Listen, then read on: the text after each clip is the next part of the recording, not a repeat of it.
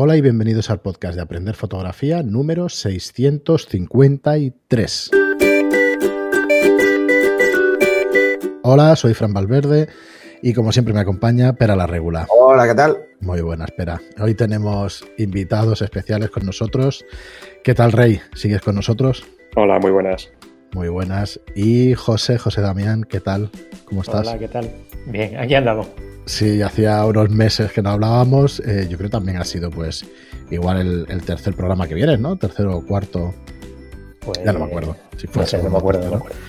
Muy bien, pues encantados de tenerte, de tenerme por aquí. Eh, a. Rey, Rey Sotolongo ya lo escuchasteis en el anterior programa, fotógrafo eh, documentalista de vocación, y estuvimos comentando, pasaros por, por la web, por la entrada, que podéis ver sus trabajos en su página web, y también os dejamos los trabajos de José Damián, que tú eres fotógrafo de, de aves, de deportes de aventura, de naturaleza. ¿Cómo te Y, y definirías, nocturna. Y, nocturna también. Es verdad. Es verdad. Así tenéis dos que, eh, eh, eh, estamos, mm, aquí piénsalo, pero estamos cubriendo un abanico amplio, ¿eh? amplio. De diferentes especialidades. Mucho, mucho. Yo, yo me acerco más a Rey cuando me da por hacer un reportaje, pero no, no, pero lo, lo tuyo me parece muy complicado, macho. Una José vez- tiene dos webs. Eso creo que te lo expliqué, ¿no, José? ¿Cómo, Sí. cómo? Que me llevaron al Delta del Ebro a hacer. Ah, sí, paseo. sí. Sí, sí, me acuerdo, me acuerdo. Coño, a mí o me traes un buitre o no lo veo, macho. Cuando venga José- por aquí te voy a llevar a ver los buitres, no te preocupes. ¿Sabes dónde quiero ir? Eh, a Monfragüe. Ah, pero allí lo tienes cerquita, cerquita, ¿eh? Por eso, por eso. Que, que están los buitres y un amigo estuvo y hizo unas fotos espectaculares desde arriba de una montaña que se ven las nubes y de golpe vienen un montón y digo, joder, ¿qué pasa? Sí, sí, yo, yo estaba zona. Sí. Venga, dejadme. José tiene dos webs. Tiene josedamianromero.com, donde haces tu trabajo de fotografía, ¿no? Donde expones tu trabajo de fotografía y, y enseñas tu portfolio y todo lo que tienes. Eh, eh, ofreces fotografía pues a todo tipo de, de qué, José, de marcas, de instituciones, pero fotografía, pues eso, deportiva, ¿no? En el tema de deportes de, de aventura, de montaña. Sí, sí, bueno, lo que son la- las empresas de deporte de aventura que, eh, bueno, la- ahora la, eh, la mayoría de las empresas van con su propia cámara, van con la, con la GoPro, eh, van con cámara- cámaras pequeñitas, pero hay algunas que otras que sí que contratan ese servicio de, de necesitan un fotógrafo que sepa colgarse en la pared, que Claro. no le dé miedo a las alturas, que se pueda meter en una cueva o que no le dé miedo ir con una cámara mirrorless, en este caso, al, al barranco, que no, que no le da miedo Claro. que, que se moje. Entonces, Oye, eso, eso uno se hace, eh, nace o se hace, eso de que no te den miedo a las alturas. Eh, bueno, eh, en mi caso, yo creo que me hice, porque todo surgió, bueno, tengo también una empresa de deporte de aventura y Correcto. surgió todo de, de un curso que hizo mi hermano, uno de mis hermanos hizo un curso aquí en- para, para los jóvenes de- del pueblo Hmm. y empezó a introducir lo que eran los deportes de aventura aquí en Aracena. Entonces yo me apunté, vi que no me daba miedo, está colgado y nada, seguí, seguí, seguí hasta, hasta hoy. Muy bien. Bueno, Pues- pero eso, eso, mm, no te da miedo hasta que un día te da, ¿eh? Por eso. Ah, no- no Bueno, yo he estado, eh, yo me saqué la titulación de guía de montaña en Menasque y bueno, Menasque está cerquita de, está pegado a la frontera con, con Cataluña, ¿no? El- Mm. Por allí hay una- unas paredes de unos 500 y pico de metros de altura, ¿no? Nunca recuerdo cómo se llama la escuela aquella de escalada y yo estuve allí, estuve a 500 metros de altura y miedo ninguno. tranquilo. No, pero no, no por eso, lo digo porque yo, por ejemplo, yo hacía parapente y hacía muchas cosas raras. E incluso he hecho salto base. Y hasta que un día me estampé contra un pino. O sea, a ver, no lo dejé por eso, lo dejé porque me hago mayor. Y entonces la próxima, digo, la próxima me parto la cadera. Pero, pero sí, sí, yo le pillé miedo a eso, igual que le pillé un cierto, no miedo, pero respeto a la inmersión.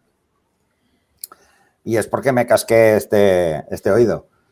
Nada, por ahora no he tenido sustos ninguno y eres además joven. que so- Eres joven. No, no te creas, no te creas. Ya, ya no tanto. No, es que yo cumplí años hace poco, yo me siento muy viejo ya.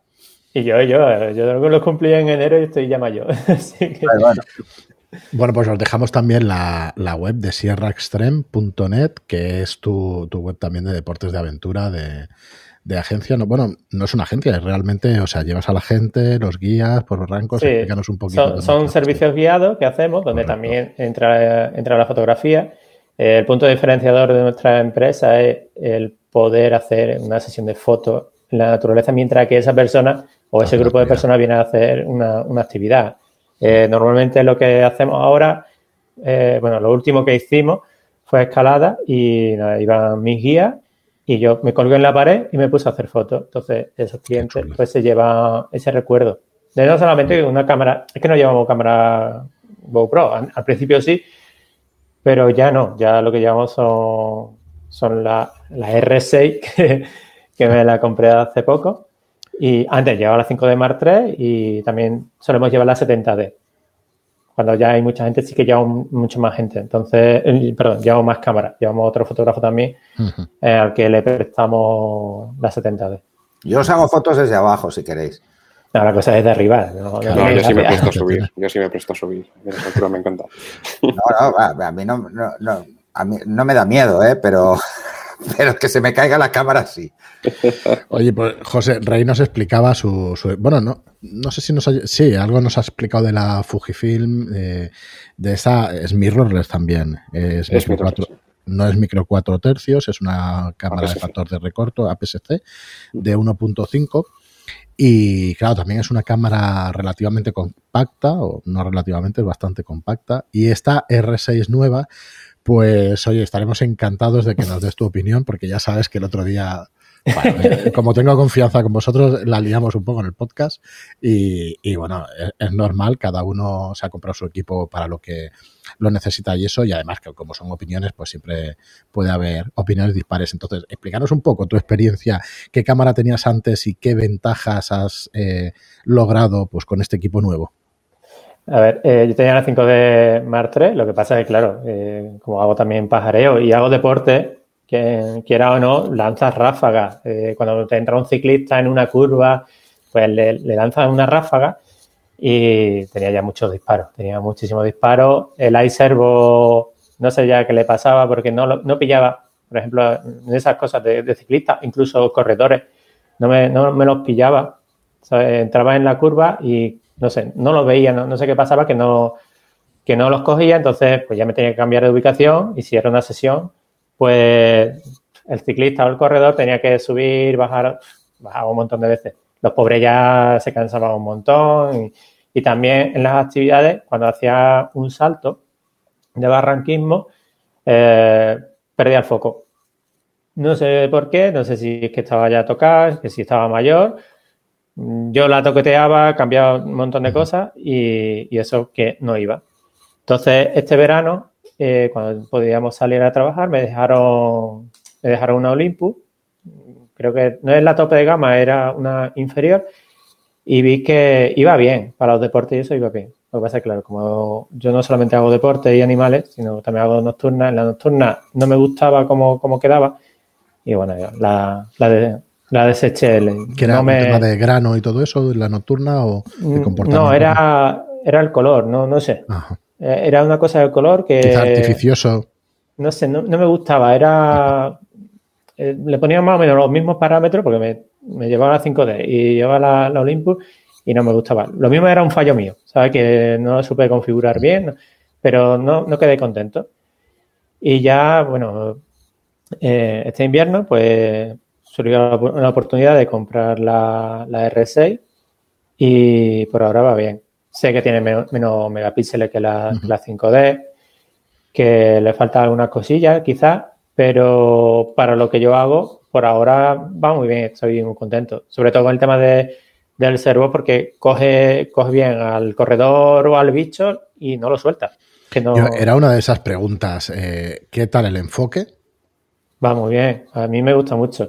Sí, es cierto, hombre, cuando entra a muchísima velocidad en una curva un ciclista, como no lo tenga cogido desde muy lejos, no, no lo va a ver. ¿Sabes? Porque te entra y no, no lo ve.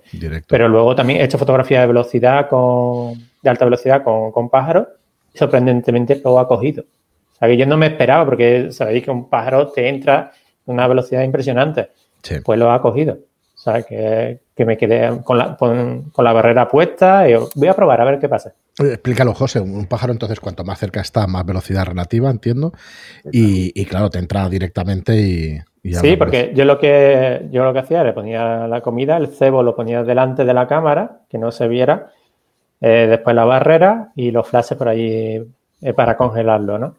Y claro, rompía la barrera y la cámara pues ya disparaba y, y lo cogía. No sé, a mí sí, lo mismo era casualidad, pero yo me quedé muy, no sé, muy, muy sorprendido porque digo, digo, la ha pillado, ¿sabes? La, la ha pillado. Que normalmente, pues cuando he hecho fotografías así de alta velocidad, yo lo que hago es dejar donde posiblemente puede caer el pájaro y, y ahí si, si tengo suerte lo pillaré, si no, no. Pero esta vez sí lo pilló y me quedé muy, muy sorprendido. También os digo que, que lo mismo fue casualidad, ¿eh? que no, pero me quedé tela, tela de sorprendido. A ver, para este tipo de cosas, el tener una ráfaga rápida y una velocidad de enfoque rápida es lo que hay, pero también cuenta mucho el objetivo que estés usando. Sí, también. ¿Y qué objetivo usas para, para el pajareo? Para este, el, el de, la, de la barrera, ¿cuál fue? El 24205. Pues es un El objetivo F4. que no es extremadamente rápido, o sea que Pues, vamos, lo pillo. Está muy Que bien. también ya os digo que puede ser casualidad. Sabéis que lo probé una, una vez que estaba haciendo cositas ahí en el high, dejé puesto la barrera, yo me fui a hacer las cosas y cuando volví, pues digo, joder, digo, sí, y la he pillado. Y con la otra no la he pillado. Con la otra sí que os digo que, era, era muy complicado. Tiene enfoque al ojo en, en aves. también. Sí, sí, sí lo... Enfoque, hostia, pensaba que era, perdona, Rey, pensaba que era coña. Enfoque, No, no, No, no, no, tiene enfoque, tiene enfoque a los- Sí, tanto animales como, como personas. Hostia. Bueno, Y también, bueno, una cosa que tiene que, que yo he echado en falta, bueno, he echado en falta, nunca, nunca lo he tenido, ¿no? Pero eh, tiene disparo silencioso.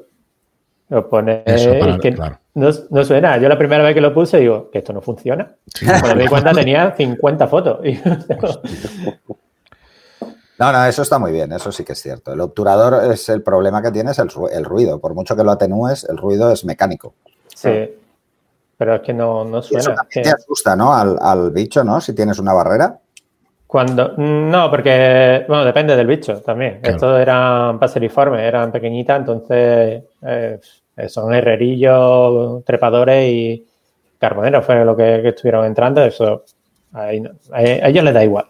Se asustaban más por la barrera que, que por el sonido. O el flash, ¿no? El flash los asusta.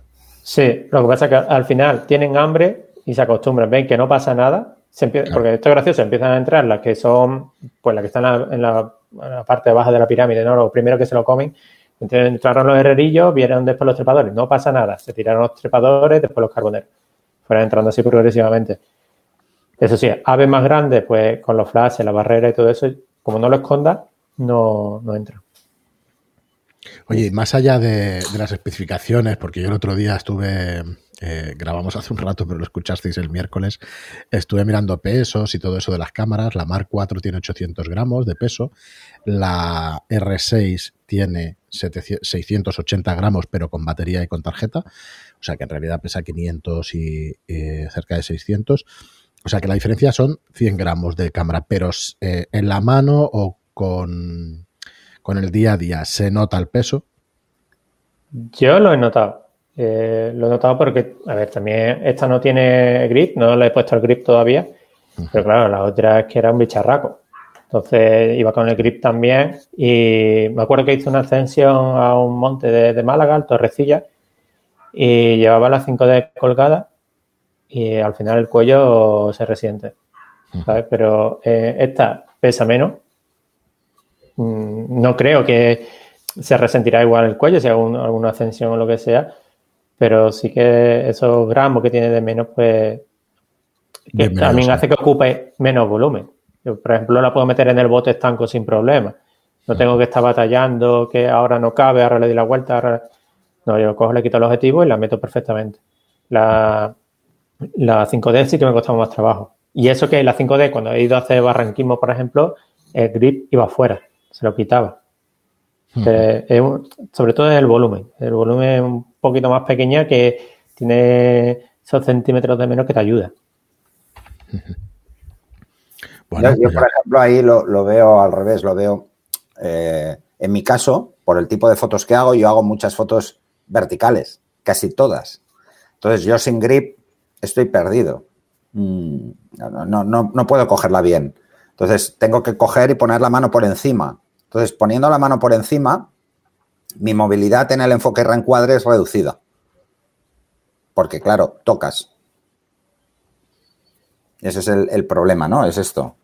Lo que te decía, ¿no? Es depende del tipo de foto que hagas. Tú sueles hacer más horizontales, ¿no? Sí, ¿Vale? Así, yo esto, es el dedo que tengo aquí detrás, a mí me molesta en, en el juego y aquí no. ya. Sí, sí, sí. Y ya te digo, cuando eh, el otro tenía grip, Muchas tenía grip era mucho más sencillo. Sí. Ahora sin, sin el grip es un poquito más complicado, pero bueno, eh, tiene la pantalla. Que además que la pantalla gasta menos batería que el visor. El visor no, no es óptico. Esas son, quizás son las pegas que, que yo le encuentro a, a la cámara. ¿Qué tal la transición de- del visor óptico al, al electrónico? Pues los ojos rojos al principio. Eso es lo que me pasó a mí. Eh, eh, entonces yo me imaginaba, que lo comentamos el otro día en el programa, me imaginaba tener un visor electrónico en una pasarela. Y digo, bueno, es que son 20 minutos sin dejar de mirar, ¿sabes? Entonces, Sí. claro, no es lo mismo coger, levantar, hacer una foto, que estar mucho rato mirando por el visor. Claro, yo lo que pasa es que, bueno, ahora que he estado haciendo un poquito de pajareo, pues he estado parte haciendo, mirando por el visor y parte mirando por la pantalla. Y cuando he hecho el corredor que hice hace poco, eh, sí que lo hice por, por la, pantalla directamente, miraba por la pantalla, no miraba por el, por el visor. Sobre todo por eso, por lo que le decía a Ray, que el ojo se me ponía rojo de tanto tiempo mirando por ahí. Y, pero tiene una cosa buena, eh, que sea el visor electrónico, que las fotos las puedes ver directamente por el visor. ¿Sabes? Una vez realizada la foto, la, la mira. Eso es lo, Ostras, sí, Mm. no tienes que apartar la mirada para ver la pantalla. Sí, yo eso lo descubrí en la Olympus. La Olympus lo tenía y, para, claro, eh, cuando nosotros estamos haciendo barranquismo, eh, normalmente hay mucha luz, eh, hay un sol que, que es brutal. Entonces, la pantalla lo mismo no la ves tal y como en la foto, pero a través del visor, pues te ayuda. Pues, tú lo ves, tú estás ahí puesto, lo estás mirando y, y lo ves perfectamente. Sí, no, eso sí, eso puede ser muy interesante. Yo lo que pasa es que, yo lo he explicado muchas veces, yo no miro la pantalla. Yo cuando hago una foto, hago la foto, no la miro. No, es la costumbre del químico, ¿sabes? O sea, como no había Sí. pantalla, pues yo no miro la foto. Eh, y de hecho yo, mm, cuando tengo una sesión, por ejemplo, eh, y quiero revisar las fotos que he hecho, las hago básicamente para que la vea el cliente. O sea, esto son diferentes formas de trabajar. Sí. Cada uno, pues, Bueno, diferente. le ve ventajas o inconvenientes a cada cosa. ¿no? ¿La has sometido ya a condiciones eh, extremas de, de clima? o- No, no, todavía no. Eh, sí, hubo aquí el temporal este famoso, que solamente aquí hizo frío. Y estoy, eh, estuve haciendo una fotillo, pero ahí no. Es nueva, no lo hagas todavía. Deja, deja que se amortice un poquito y luego ya la sacas. Hombre, asegurada, asegurada. Sí, sí, eh, estoy, estoy en ello también con lo del seguro. Me han pillado tormentas brutales haciendo fotos. La mía es que mojarse es poco lo que le ha pasado. No, Andaba con el, con miedo joder. de que, que se pudiera mojar, porque también estuve preguntando por la R5, pero la R5 es que es muy cara. Es que es intratable, sí. No, no, no se puede. Yo, bueno, en estos tiempos para mí es imposible. Y claro, yo lo que le preguntaba al de la tienda, pero a ver, eh, la R6 si se moja se, se estropea, que yo me meto en barranco. Eh, hombre, no. Digo, no, es que he visto que no es estanca. Eh, No, pero que no pasa nada, se moja, hombre, no la vaya a sumergir, pero que no, que no, vamos, que se puede mojar un poquito, que no, no pasa nada. Y No. por ahora, vamos, en- La mayoría No, de cámaras aguantan muy bien. O sea, el problema fundamental de, de casi todas las cámaras no es el estanco por la zona, de, la zona del sensor, sino porque ahí suele haber, incluso en todos los objetivos, llevan una goma. sí. El problema no es ese, el problema de las cámaras cuando son estancas de verdad son la botonera, las zonas de botones. Las zonas de botones, eh, las que son estancas, llevan una doble membrana Claro. Que protege y aísla el, el- el componente electrónico que hay detrás. Las que no son estancas es donde hay riesgo. En la zona del objetivo, que es donde está el sensor, no. El riesgo está en la parte de atrás y en, en el botón del obturador. Que, que tienes, pero vamos, o sea, te- hay que ser muy bruto. Hay que ser muy bruto, ¿no? Es como, eh, eh, había un vídeo en YouTube de un tío que la limpiaba debajo del grifo, la cámara, ¿sabes? No. Digo, bueno, pues vale. No sé, yo no me la jugaría, pero O sea, yo tengo un colega que tiene un canal de YouTube, eh, trabaja en Europa Press, Edu Parra se llama, que, que tiene un vídeo que se llama Foto fregando en su canal. Y, y la cabecera es mojando pues una DX de esta de Canon, Oh. eh, la- fregándola en el fregadero. que la- aguante eso, no sé. de. Pero si es que, aunque aguante la cámara, Eso ¿para qué coño hacerlo? O sea, no tiene sentido. Bueno, Pero bueno, es lo que hay. Bueno, ahora con la pandemia tengo muchos colegas que, que han agradecido poder lavar la cámara y desinfectarla y no sé qué. y todo ese tema. Bueno, sí, sí, fuera coñas. Eso, El hidroalcohólico en spray. Un poquito, que eso no. Bueno, han, sa- han sacado unas, unas urnas, no viene a cuento de nada, pero bueno, viene a cuento de esto de desinfección. Han sacado unas urnas con, con rayo ultravioleta que metes el equipo dentro, la cámara, los objetivos y tal, y lo limpia con ultravioleta. Yo es que como la cámara no se la dejo coger a nadie. esto, es, esto es como la moto. No, pero hombre, si, si vas a, a cubrir una noticia en un hospital donde hay aerosoles, por ejemplo, Sí. eh, pues hay que desinfectar. Oye, oye, José, volviendo a la Bueno, cámara. pues, eh, si no siempre puedes hacer lo que decía el, el Trump, ¿no? Lejía, ¿no? en vena y eso. Lejía, sí, sí.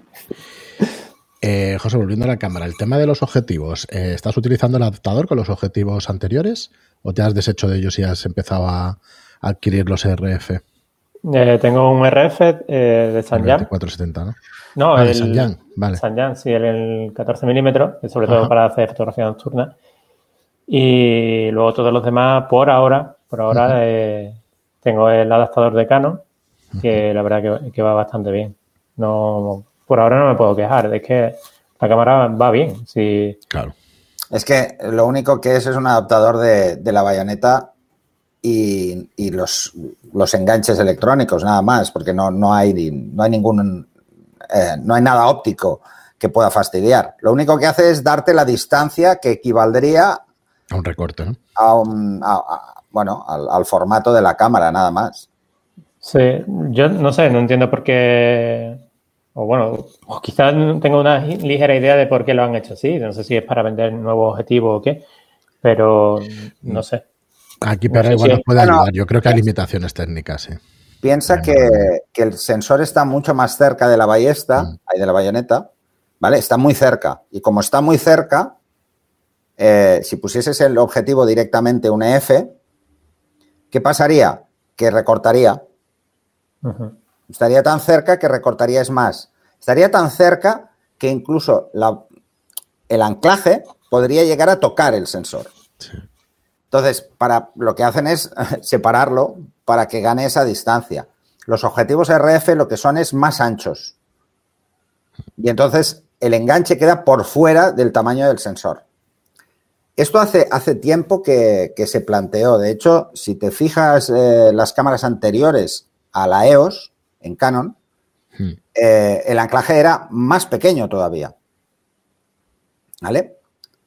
Era más pequeño que, que el de la EOS, que el- los anclajes EF. Sí, se ha ido agrandando. O sea, el FD era más pequeño que el EF. Y ahora el R es más el RF es más grande que el EF. Sí. O sea, lo que intentan es minimizar algunos aspectos que puede haber de distorsión óptica, haciendo que el tubo de- del objetivo sea más grande. Cuanto más grande es el tubo, más caro es todo, porque las lentes son más grandes. Eso tiene ventajas y tiene el inconveniente evidente, la construcción es más cara. Mm. Eh, Cuanto más grande sea la pupila de entrada, más caro es el objetivo. esto es así. Sí. Y luego todo el resto, ¿no? Yo no sé si habéis tenido la oportunidad de ver un. No era un documental, era un vídeo de estos promocional, pero que salía el proceso de realización de las lentes, eran Canon, y es brutal. La cantidad de pasos que lleva un objetivo, la cantidad de pulidos que lleva una lente, cada una de las lentes, pero como, como 15 fases de pulidos, ¿eh? Distintos, o sea, con distintas están- con técnicas de agua. Con... tratamientos, ¿eh? Sí, sí, brutal, brutal. los tratamientos, eh, como el Super Spectra que, que creó Canon, es, es un tratamiento por precipitación al vacío, eh, precisamente para que no se, no se fuera el coated, esa capa protectora de las lentes externas, y es un proceso de la hostia. Sí, yo ha sido la única vez que dices, ostras, me puedo empezar a preguntar, o sea, a dar explicación al porqué de los precios estos Ah, que, yo, que yo hice son un, yo hice un experimento con una lente de Canon que es intentar rayarla. ¿Sabes esto que la gente le daba por ponerse el filtro V? Le- Espera que lo, lo desconecto a Pera ahora mismo, no puede ser que hagas eso con una lente. Cogí, un nanas, ¿sabéis el nanas? Hemos levantado todas las cejas. Sí. ¿Cómo? Con un nanas de estos de aluminio Uf, y, joder, me costó una barbaridad rayarlo. Sí, sí. No, no, eso es muy duro. La lente externa es durísima. Me lo has explicado varias veces que ya no es una capa por encima, que ya está fundido. Bueno, luego existe lo que. No, porque realmente lo que la gente no sabe es que debajo, encima de la lente, hay lo que se llama una lente de menisco, que es la que protege y que es bastante más ancha y está enganchada a la lente, a la primera lente, está enganchada y por eso se le llama de menisco, porque hace la misma curva. Está totalmente enganchada y esa está enganchada mm, y se puede cambiar. O sea, si se raya, solo hay que cambiar esa, esa lente, no hay que cambiar todo el objetivo. Mucha gente eh, eh, tiene, tiene eso de poner el filtro V como protección cuando realmente lo único que hace es generar problemas. Pero bueno, esto ya lo hemos hablado en otros programas. Oye, no has tenido problema de calentamiento, ¿no? Con la R6. No, todavía no.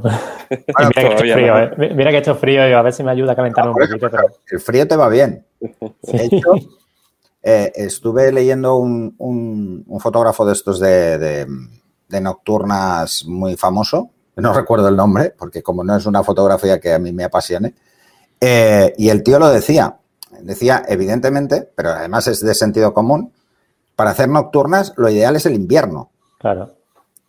¿vale? Aunque pienses que el cielo está más tapado, pueden haber más nubes y tal, eh, claro, estás mucho rato con, con el obturador abierto y el sensor se calienta. Entonces, si hace frío ambiente, el ruido térmico baja.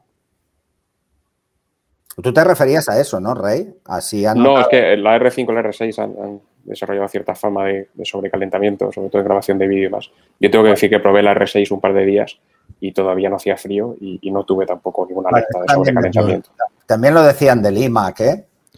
Yo en la R he grabado dos horas de vídeo. la mesa donde tienes el ordenador, ponértela en el pasillo para que le dé el aire. Yo he grabado horas de vídeo con la R y, y yo no No. he notado nada. Está, a ver, lo tengo conectado a la luz y tal, o sea, con el adaptador este de corriente. Mm, Claro, tampoco la tengo en la mano, está en un trípode y todo eso, pero problemas no tiene, ya tiene un par de años y con uso intensivo de vídeo. Ahora hemos hecho más de 2.000 vídeos de, y de duración, de 20 a 30 minutos y luego y yo no, vamos. Bueno, yo, yo creo que aquí es un problema de, de marketing de Canon, que, que anunció la R5 haciendo mucho hincapié en la grabación 8K de vídeo Claro. y no es una cámara para grabar vídeo en 8K. O sea, está bien que grabe vídeo en 8K, pero, pero no es una cámara para una producción Bueno. de cine ni es una cámara para, para nada de esto porque tiene una limitación tremenda de- en cuanto a, la- sobre todo la disipación posterior del, del calor. Eh, no es una cámara para eso. Y creo que ahí yo creo que es un error de marketing de, de Canon de, por un lado, el intentar hacer hincapié 8K porque era el primero que ponía en una cámara 8K, Ujú. en una cámara de este tipo. Pero luego, claro, eh, es una cámara de fotografía que además hace vídeo y que además lo hace en 8K. No una cámara de 8K que además hace fotografías. O sea, es- es- ahí está el error. Esto Canon ya no es la primera vez que lo hace. Lo Bueno, hizo con la, le salió 5D, bien. con la 5D Mark III. Con la mano eh, y, y bueno, eh, por ejemplo, se grabó una serie muy famosa que es eh, House. Eh, se grabaron capítulos con la 5D Mark III para demostrar que era una cámara que se podía utilizar. ¿Mm? Mm. Lo que no sé es cuántas tenían para cada escena. Esa es otra. ¿eh? Precisamente por lo que tú dices, porque al final una cámara de fotos, si la tienes 30 minutos grabando eh, con un sensor full frame, eso se calienta una barbaridad. La mayoría de cámaras de vídeo tienen sensores mucho más pequeños, incluso las 8K, Sí. precisamente para evitar esto, para evitar que se caliente tanto. Y, y tienen ventiladores y tienen un sistema de refrigeración tremendo. sí. Yo tengo, Si no- en, en el estudio tenemos cámaras de vídeo y desde que salió la Mar 2, o sea, es que se las barrió. O sea, es que no hay definición en esas cámaras, no tienes, es la- las propias ópticas y cámaras ya un poquito grandes. No hablo de cámaras de 10.000 euros de vídeo, pero cámaras de 2.000 y 3.000 euros que, que es que las barrieron. pero... Sí, esas se las cargaron. O sea, la, la zona media de vídeo se lo han cargado las del SR. Ahora salen cositas, Ah, pero es que no... Ahora con las no mirrorless, pues todavía más fácil. Sí, No llega, no llega. Bueno, oye, eh, José, por poner un poco de números, estaba en 2000 y algo la cámara, la, 2700. ¿verdad? Sí. Entonces, aquí yo sí que veo una diferencia sustancial en los 3.000 y pico que costaba, que costaba la R y que cuesta la R5, ¿no? Que cuesta 3.800 o una cosa así. Que seguramente Sí. con ofertas y eso lo encontraréis. por- No, 3.000... La, la R con el 2405, 3.200, pero es que la otra ya se va a 3.800 o algo por el estilo. Entonces, aquí yo sí veo una justificación de lo que decíamos, porque en el programa que hicimos más o menos nos basábamos en, el precio y en el peso como factores más influyentes a la hora de poder cambiar una cámara. Y, y claro, en la R y en la R5 pues no hay esa diferencia tal, ni prácticamente ni de peso, pero de precio no. Pero claro, en una R6, que estás mil euros por debajo prácticamente, pues ahí ya sí que empiezas a decir, bueno, me vale la pena, tengo una full frame por un precio más contenido, que no son baratas precisamente tampoco, pero que por lo menos están más contenido. Y como decías, bueno, pues al final los objetivos, ¿no? Pues te vas adecuando poquito a poquito a, a lo que necesitas, porque el, el 14 de Samyang, este, ¿qué tal? Va, va bien. Va bien. Yo tenía otro 14 Sanjam totalmente manual y prácticamente son iguales. Que es, es lo mismo. Y ahí sí que hay este, diferencias de precio brutales. este se ha ido. Bueno, este creo que está. Que lo conseguí por 600 y el otro me costó 400 y pico en su día, vamos. eh, eh, y uno era manual y este no. Este, este es automático y va, va muy bien. No es, tan luminoso como el otro. Y la verdad es que, bueno, a mí me da igual que fuera, que fuera manual, porque con el focus picking también que tiene la cámara, pues te ayuda bastante, sobre todo cuando, a la- el tipo de fotografía con lo que yo lo utilizo, que es fotografía nocturna. Pero claro, eh, que tampoco. Bueno, y no- de hecho, por lo que veo, no ha sacado por ahora Canon, tiene que cuáles son los objetivos más angulares que tiene, porque en RF no veo nada angular a 35 milímetros. mm, No sé, yo creo que antes que lo estuve bicheando un poco, eh, Mm. vi un 15 algo. Que lo he visto no, también antes, pero no lo encuentro. no lo no recuerdo, Ujú. pero tendré que mirar. No, no te preocupes, no te preocupes. Y eso ya es mirar, es mirar especificaciones y todo eso. Pero claro, es que las diferencias en, en marcas son brutales. Sí que hay, por lo que estoy viendo, un Tiene el 800. 35 solo. Yo creo que está el 15S que decía que es que lo he visto antes yo también, por algún Sí, pero es que no recuerdo, 15, era 15 algo, pero no recuerdo. Bueno, en fin.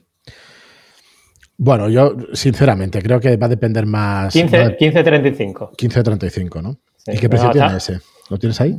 Sí, 2.400.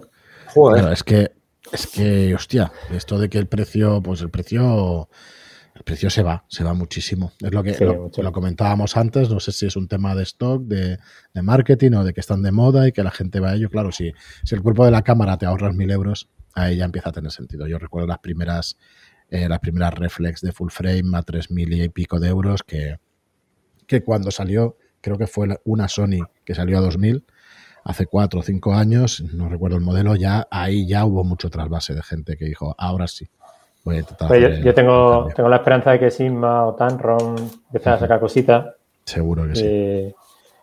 Claro, porque yo mi- mis objetivos principales eh, son Sigma. El teleobjetivo es un, es un Sigma Sport y el otro es un Sigma Art, un 50 milímetros. Y la verdad es siempre he estado muy contento con ellos. Sí, yo es que creo que eh, el otro día en el programa, cuando, cuando tenemos, digamos, pues algún comentario diciendo estáis muy lejos de lo que son los profesionales, creo que tienen razón una cosa. eh, se puede hacer fotografía profesional sin tener objetivos Canon ni tener full frame. Y creo que igual eso es lo que no dejamos quizá claro. Pero vamos, que lo tenemos claro, no, meridianamente claro. Fotografía profesional es la que, bueno, es la que se hace para ganarte la vida, es la que se hace de una manera profesional en el sentido de bien hecha y en el sentido de pagada. Y no tiene nada que ver con el equipo que estés utilizando. Yo siempre, re- mira, hace muchos programas que no lo digo, eh, que los premios nacionales de fotografía, pocos han tenido los mejores equipos de este mundo. Pocos, pero muy pocos. Había uno que incluso con una Sony de 5 megapíxeles, pues resulta que, bueno, que hacía unas fotos maravillosas, pictóricas y que, y que fue Premio Nacional de, Fotografía. Entonces, si en algún momento hemos, hemos dado a entender eso, pues, pues no, pues no lo hemos querido decir porque realmente, claro que se pueden hacer fotografías profesionales con otro tipo de equipo. Pero cuando hablamos de fotografía profesional, probablemente eh, hablamos de, lo diré mañana, de estudio, hablamos de moda, hablamos de unas disciplinas fotográficas que sí son muy exigentes con el color, sí son muy exigentes con la iluminación y todo eso. No sé si hablo por ti, pero yo no lo querría hacer, pero, pero creo que va por ahí, ¿no? El tema. Bueno, una de las cosas más importantes en publicidad, por ejemplo, es la fidelidad del color y el contraste. Y esto te lo da el objetivo, no la cámara. Entonces ahí es donde realmente te la juegas. Eh, por eso existen esos objetivos, ¿eh? por eso Canon tiene dos objetivos L, pero por ejemplo los objetivos de Sigma de la serie Sigma dan muy buena calidad y muy buen nivel de contraste. Así que, ¿dónde está la diferencia? Eh, pues dependerá un poco del tipo de foto que hagas, yo recuerdo, por ejemplo, en... Dos objetivos de la serie L, dos objetivos de la misma serie profesional de Canon, no dan el mismo nivel de color ni el mismo contraste. No lo dan. ¿Mm? Entonces, eh, eso hay que tenerlo claro, porque también son para tipos de fotografía diferentes. Yo una de las cosas que he dicho muchas veces y que parece que siempre cae en saco roto, es que los objetivos se diseñan para un tipo de fotografía específica. O sea, no, o sea, nos puede hacer mucha gracia una focal, pero lo realmente importante es tener claro para qué han sido diseñados. El 2470 y el 70-200 fueron originalmente diseñados para prensa. El 2405 fue diseñado inicialmente para el aficionado avanzado o para el reportaje social. No, no estaban pensados para, para hacer moda. ¿Que se hace? Sí, claro que se hace. Ahora, hay objetivos que están diseñados específicamente para retrato, por ejemplo. Y por eso, para retrato y en estudio, o sea, con buena luz. El 8512 es un ejemplo. Porque tiene un nivel de contraste excelente, pero necesita muy buena luz, aunque sea un 1.2. ¿Mm? Además, es un enfoque lento, o sea, no, no sirve para hacer deportes no sirve para otras cosas. O sea, eh, esto es una de las cosas con las que eh, eh, se generan muchas discusiones en los foros. ¿Qué objetivo me compro? Dice, ¿qué vas a hacer? O sea, ¿qué, tipo de foto quieres hacer? ¿no?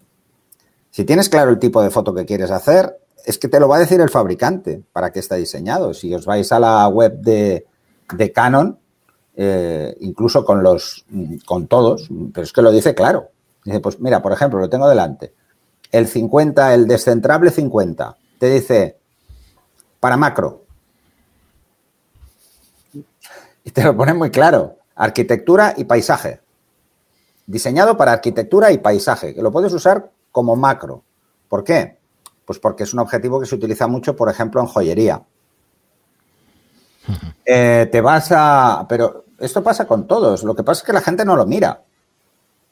2405, viajes, fotoperiodismo. Lo dice claro. El, 24... quizá, pero lo, difícil también es separar lo que es marketing de lo que es uso real y todo eso. Y en eso... No, pero para eso... Tenemos mucha culpa todos. Para eso existen también las Modulation Transfer Functions. O sea, hay que saber cómo de buenos son a nivel de contraste en su apertura mayor, ¿vale? y cómo le afectan las aberraciones en el centro y en los extremos del encuadre. Porque si tú vas a hacer retrato, vas a poner a la persona delante. O sea, lo que hay a los lados te importa muy poco. Pero si vas a hacer paisaje, necesitas que los lados no se vean muy diferentes, por ejemplo. Entonces, necesitas igual un poco menos de contraste o menos resolución óptica, porque está muy lejos. Sí. Pero sí que necesitas que sea más uniforme el contraste, ¿no? Ese tipo de cosas son importantes. Entonces, la gente esto normalmente no lo tiene en cuenta y luego vienen los chascos, ¿no? Pero ves, por lo estás dejando perfecto para recomendar unos cursos de fotografía para sentar unas bases perfectas. Bueno, Fran, por eso hicimos el curso de objetivos. Sí, sí, sí, es que es verdad. Para que la gente tenga claro un poco, claro, lo hicimos eh, con, el de, con los objetivos de Canon, pero que es extrapolable a lo que deberíamos mirar en cualquier marca. Y, yo, es por ejemplo, eh, eh, el 70-200-28, que es uno de los objetivos más vendidos que hay, el fabricante es muy claro, ¿eh? Fotoperiodismo. O sea, es que te lo pone así. Que puedes hacer paisajes y naturaleza, pero es fotoperiodismo. Pero, por ejemplo, el F4 te dice reportajes, no fotoperiodismo. Es más, es más rápido, ¿verdad? Tiene un, tiene un enfoque muy rápido, pero es menos luminoso. Y te dice paisajes, ay, perdón, reportajes y viaje. Porque pesa menos, es más compacto, el, 2.8 es más gordo. Para RF existe un 2870 F2. La montura RF. es el único eh, que existe en el mundo con, con, esa luminosidad. Pero mira, ves, por ejemplo, el, el 8514, que es el nuevo, porque está el 1.2, que es el que uso yo, te dice retrato y bodas. Nada más. O sea, intentan acotar dentro de situaciones en las cuales el objetivo no va a sufrir. Por ejemplo, si tú coges el 85 y quieres hacer deportes, es que el foco no, no va tan rápido. Está pensado para cosas quietas no cosas que vengan corriendo hacia ti. Entonces, esto hay que tenerlo en cuenta. Esto es lo mismo que hablabas tú antes, José, del, pajareo. Si vas a hacer pajareo, pues, oye, planteate que igual mm, lo suyo es otro objetivo, ¿no? Depende de lo que vayas a hacer. Pues, por ejemplo, el, tú usabas el 24-105, eh, ¿no? Sí, pero ese lo utiliza para alta velocidad. Después, para fotografía normal y corriente de pajareo, el 150-600. Es que si no, el pajarillo se ve muy pequeño. No, si no, me tengo que hacer amigo del pájaro, invitarlo a un café para que, que, se siente a la mesa. Claro, claro. Pero ves, por ejemplo, el 1-2 sigue diciendo retrato. Lo que pasa es que yo iría más lejos, ¿no? O sea, eh, eh, la especificación del fabricante está muy bien porque nos da una guía, pero luego hay que ver qué usan, qué usan otros fotógrafos, o sea, o cuándo lo usan, ¿no? Y en última instancia probarlo, alquilarlo y probarlo. Y hacer un try and buy. Es una buena, sí, es una buena. try and buy es algo que, que hace muchas tiendas. Existía muy poco antes y ahora es habitual. ¿Por qué? Pues porque valen mucho dinero. O sea, el 8512, el EF, son 2.500 euros. ¿Vale? Y que a lo mejor hay, hay, disciplinas en las que yo no estoy haciendo todo el año y puedes alquilar un objetivo y, y, las dos semanas que estés cubriendo lo que sea. Utilizar ese objetivo y luego devolverlo y ya está. sí, sí, sí. O alquilarlo, que es. Eso es, alquilarlo, sí, sí. Que es lo que hemos dicho muchas veces, ¿no? O sea, si no tienes muy claro si un objetivo va a cubrir tus expectativas, alquílalo. Alquílalo. Pruébalo. Eh, ya sabemos que, depende de dónde lo alquiles. No todos son como Frank, que cuida el equipo mucho, ¿vale? Todo... Y lo lleva a revisión periódica, pero, pero es lo que hay. O sea, hay objetivos que requieren una revisión mucho más que otros, ¿no? Por ejemplo, los objetivos Zoom eh, tienen, son muy susceptibles a un descuadre, pero los objetivos super tele o los teles son muy susceptibles a los golpes también. Bueno, todos, ¿eh? Lo son. Pero, por ejemplo, el 300 se lleva un montón de veces, porque al final es que, joder, que hay que cuidarlos. Los objetivos, si quieres que te duren muchos años, tienes que cuidarlos. Pero ves, por si, si puedo, perdona, espera. El 50 de Canon, el 1.2, te dice uso general, úsalo para lo que te dé la gana. Porque es que te lo come todo, lo que quieras. Puedes hacer bodas, prensa, eh, reportaje, em, acción, el consejo de, perdona, pero el consejo de alquilar cuando quieras comprar eh, te puede ahorrar un montón de miles de euros, pero directamente, porque todos, todos conocemos la sensación de necesito esto, lo quiero, lo quiero, lo pruebas, pues ya lo he probado. Que no estoy hablando de profesionales en general, pero incluso de profesionales. Te puede hacer ahorrar muchísimo, muchísimo dinero.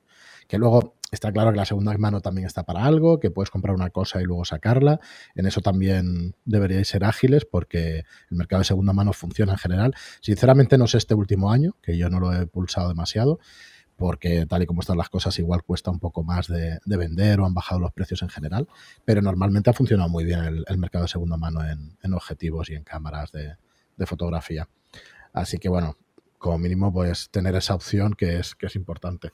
Bueno chicos, pues yo creo que llevamos un ratito que, que José nos ha podido explicar un poco que está contento con el equipo, que, que para su tipo de fotografía es ideal, o sea que nosotros como somos muy de Canon, y muy de mirrorless, por mucho que, parezca que no, porque trabajamos más con la reflex y todo eso.